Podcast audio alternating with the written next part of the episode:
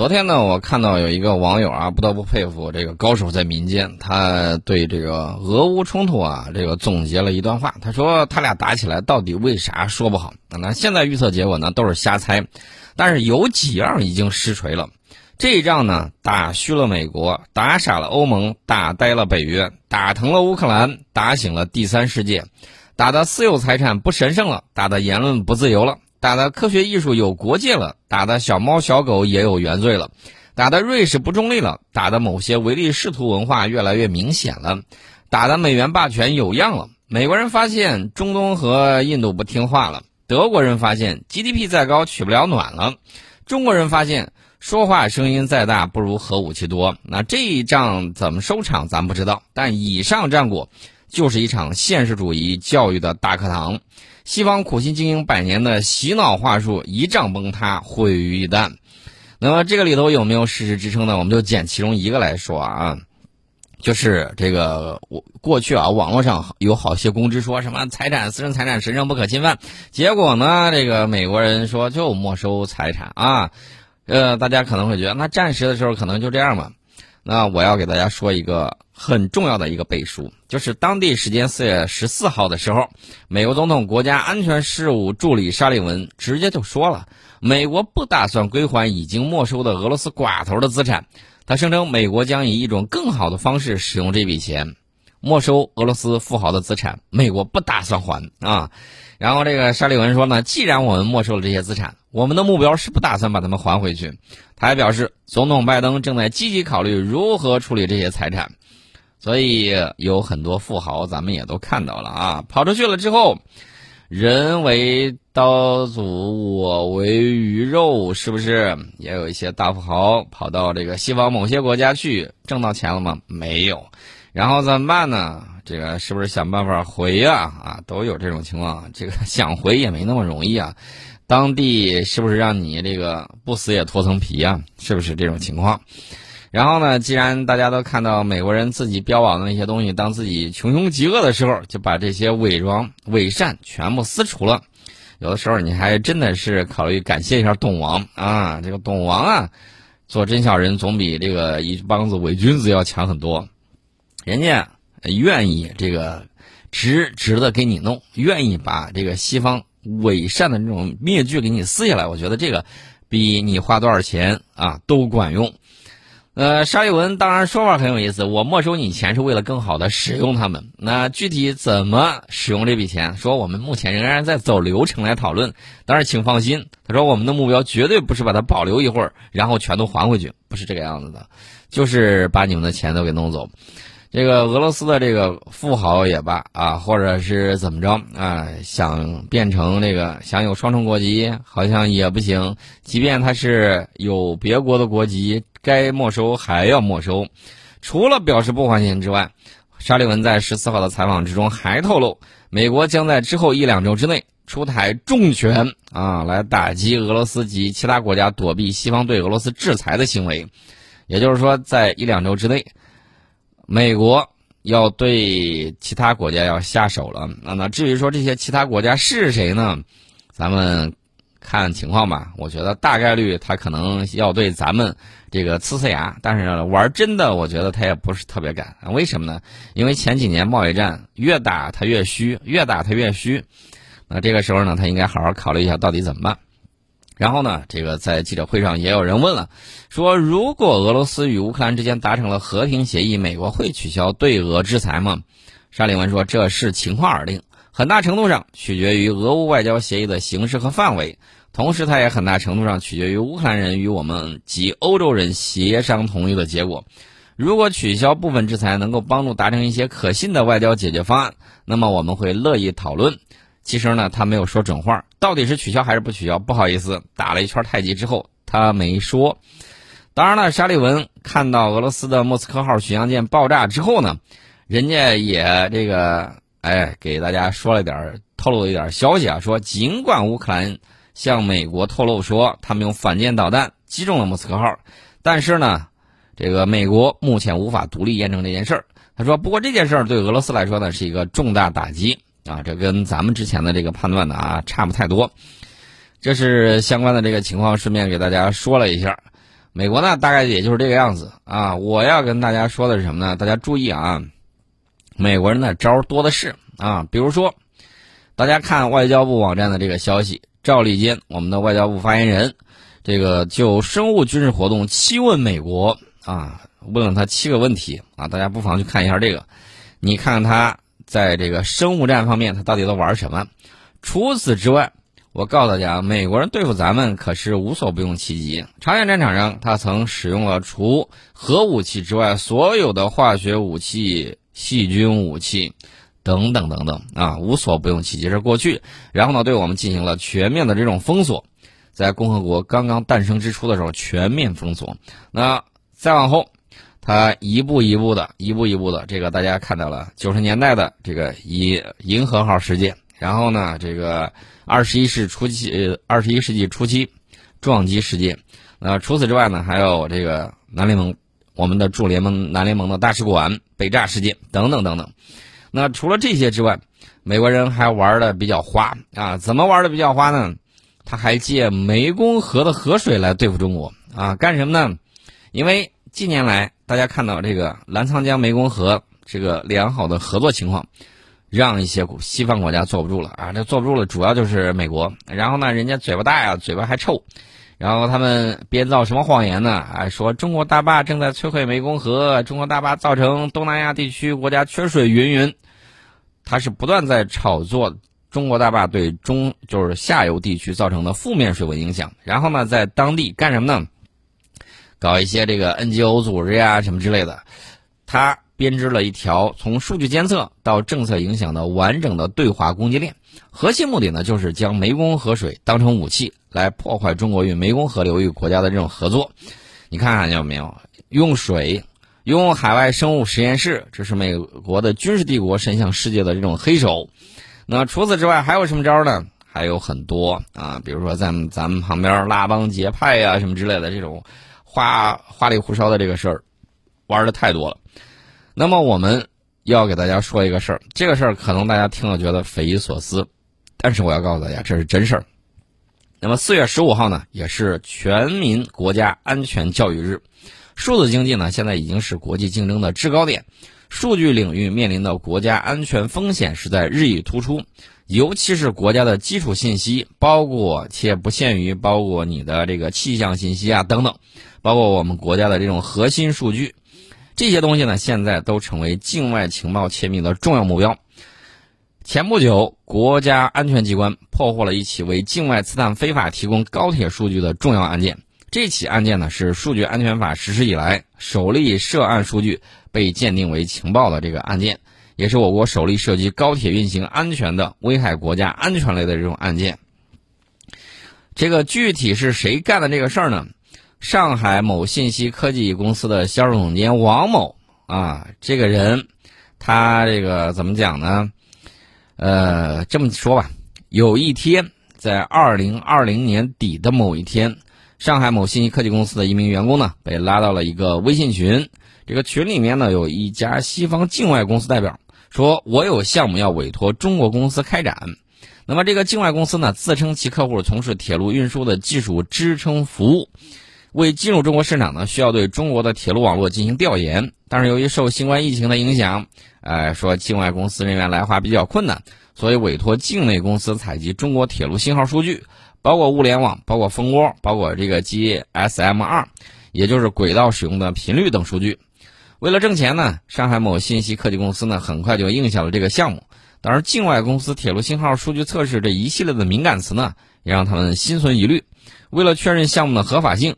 这个销售总监王某呢，向公司法务咨询了该项目的这个法律风险。很快，他们就得到了回复。法务在了解这个项目的情况之后呢，曾经告诉他们说，这个数据的流出是不可控的，而且也不知道境外公司拿到这个数据的最终目的到底是干什么，因此非常有可能危害到我们的国家安全。所以这家公就是建议这家公司啊，法务就建议公司一定要谨慎考虑开展这次合作。那么在与境外公司的邮件之中呢，这家公司表达了自己的担心，并且希望对方提供相应的合法性文件。然后对方是怎么回复的呢？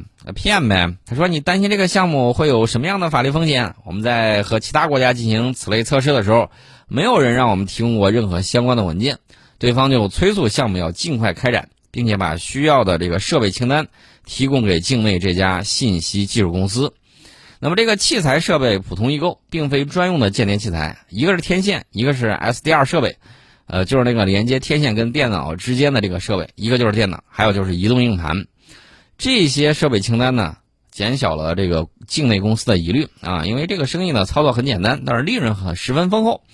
然后几天之后呢，在公司例会上，销售总监王某提起这个项目，但是他强调的主要是回报率啊，忽略了这个风险。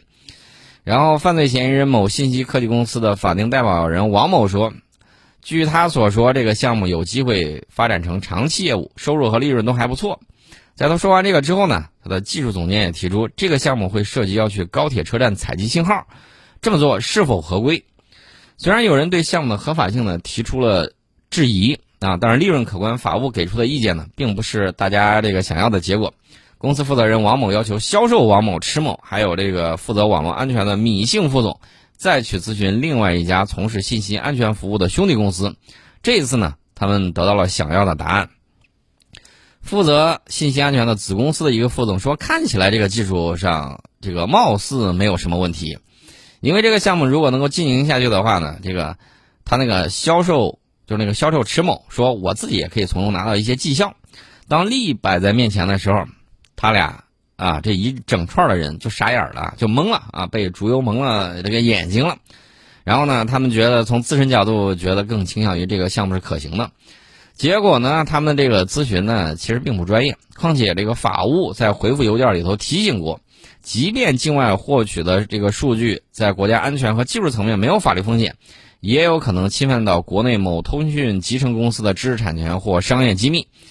这个销售迟某和王某虽然想挣钱，但是他不愿意承担这个项目可能带来的法律风险。那对接过程之中呢，双方就约定了两个阶段的合作。至于是哪两个阶段合作导致这家公司被一步一步的，啊，这个钓上了鱼，那么我们待会儿再给大家聊。欢迎大家回到《听世界》节目当中，我们接着跟大家聊啊。我们刚才讲到了上海某科技企业呢和境外一家公司呢，这个进行了这个沟通啊，约定了两个阶段的合作。第一阶段呢，由上海这家公司按照对方要求购买安装设备，在固定地点去采集 3G、4G、5G、WiFi 和 GSM-2 的这个信号数据。第二阶段呢，进行移动测试，由上海公司的工作人员背着设备到对方规定的北京、上海等十六个城市及相应的高铁线路上。进行移动测试和数据采集，然而在双方的合同之中呢，合作涉及的这些具体又敏感的内容完全没有被提及。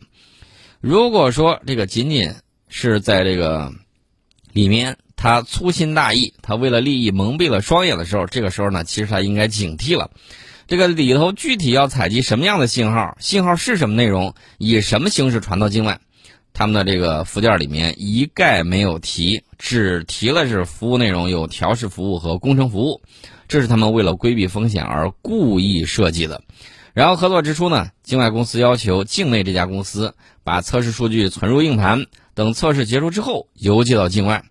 上海的公司呢，因为担心邮寄硬盘被海关查扣，而提出过其他的选项。他们曾经商量啊，能不能通过云存储的这个方式进行数据传递呢？但是境外公司呢拒绝了这个建议，他们说我们需求的这个数据量呢可能会比较大，通过云存储的方式进行传递不一定能够完整全部的获得到相关的数据。对于最终如何提交数据，对方没再说啥，而是一再催促了境内的公司尽快开始。在对方的催促下呢，境内这家信息技术公司按照对方的要求购买了设备，并进行了安装调试。在调试过程之中。对方突然提出让境内公司为他们开通远程登录端口的这个要求，然后这个犯罪嫌疑人某信息科技公司的销售迟某说，境外这家公司的说法很简单，开个远程端口呢，就是测试一下，看看信号是不是正常。然后这个犯罪嫌疑人某信息公司这个销售总监王某说，在我拿到这些开启端口需求的时候，以我几年的 IT 从业经验来看。它是可以远程控制这台电脑做相应的测试，也可以实时的拿到对应的测试数据，所以他们可能以这种形式就已经把数据转移到海外。对于这家境外公司的真实目的呢？这家信息公司心知肚明，又选择了与对方心照不宣，把远程端口的登录名和密码交给对方之后呢，国内的公司只需要保证网络二十四小时连接，再做一些简单的工作，就可以直接从对方拿钱了。那么这个他们呢，只需要在电脑死机或者是天线角度不对的情况之下，重启一下电脑，或者是按照对方的要求调整天线的角度就可以了。那么这家公司日常的项目利润呢，也就百分之十五到百分之二十，但是做这个项目投入的成本非常的低，利润高达百分之八十到百分之九十，可谓是一本万利。在利益的驱使之下呢，国内这家信息技术公司呢，默许对方源源不断的获取我国铁路信息啊，就是这个信号数据，直到五个月之后，合同快要到期准备续签的时候。那么这境外的这家公司呢，就要求上海的这个某信息科技公司提供一些参数给他们。但是这个参数呢，他们向公司的相关部门咨询的时候，相关部门给出的建议是这个东西提供不了啊，不能做。所以公司决定这个项目不做了。虽然公司决定停止与境外公司合作，但是销售王某和迟某不愿意放弃如此高利润的项目，为了继续从中获利，他决定找下家接手的公司，自己和迟某呢作为介绍人从中分成。然后在王某的撮合之下，第二家公司很快就和境外公司建立了合作关系。王某和迟某直接拿到了九万元的分成。但是这样的好日子没过多久，国家安全机关呢就找上门了。通过勘验相关的电子设备，仅仅一个月，他采集的信号数据就已经高达了五百个 G。那么这个项目呢实施了近半年，可以想象所采集和传递到境外的数据是非常庞大的。那么他们这两家公司为境外公司收集。提供的这个数据呢，涉及到铁路的 GSM 二敏感信号。这个 GSM 二呢是高铁移动通信专网，直接用于高铁列车运行控制和行车调度指挥，是高铁的千里眼和顺风耳，承载着高铁运行管理和指挥调度等各种指令。境内公司的行为呢，是《数据安全法》《无线电管理条例》等法律法规严令禁止的非法行为。相关数据呢，被国家保密行政管理部门鉴定为情报。相关人员的行为涉嫌刑法第一百一十一条规定的为境外刺探非法提供情报罪。虽然非法采集行为本身不会影响高铁无线通信正常运行，也不会影响这个列车的安全，但是大家注意，这些数据他们拿到之后，境外的不法分子如果非法利用这些数据故意干扰或恶意攻击，严重的时候可能会造成高铁通信无线的中断。影响高铁的运行秩序，对铁路的运营呢构成重大威胁。同时，大量获取分析相关数据，也存在高铁内部信息被非法泄露，甚至被非法利用的这种可能。大家看到没有？这个案例呢，非常非常的这个典型。那么在这儿呢，我也给大家说一个非常典型的案例。这个案例呢，让我们看到啊，人民群众啊还是非常给力的。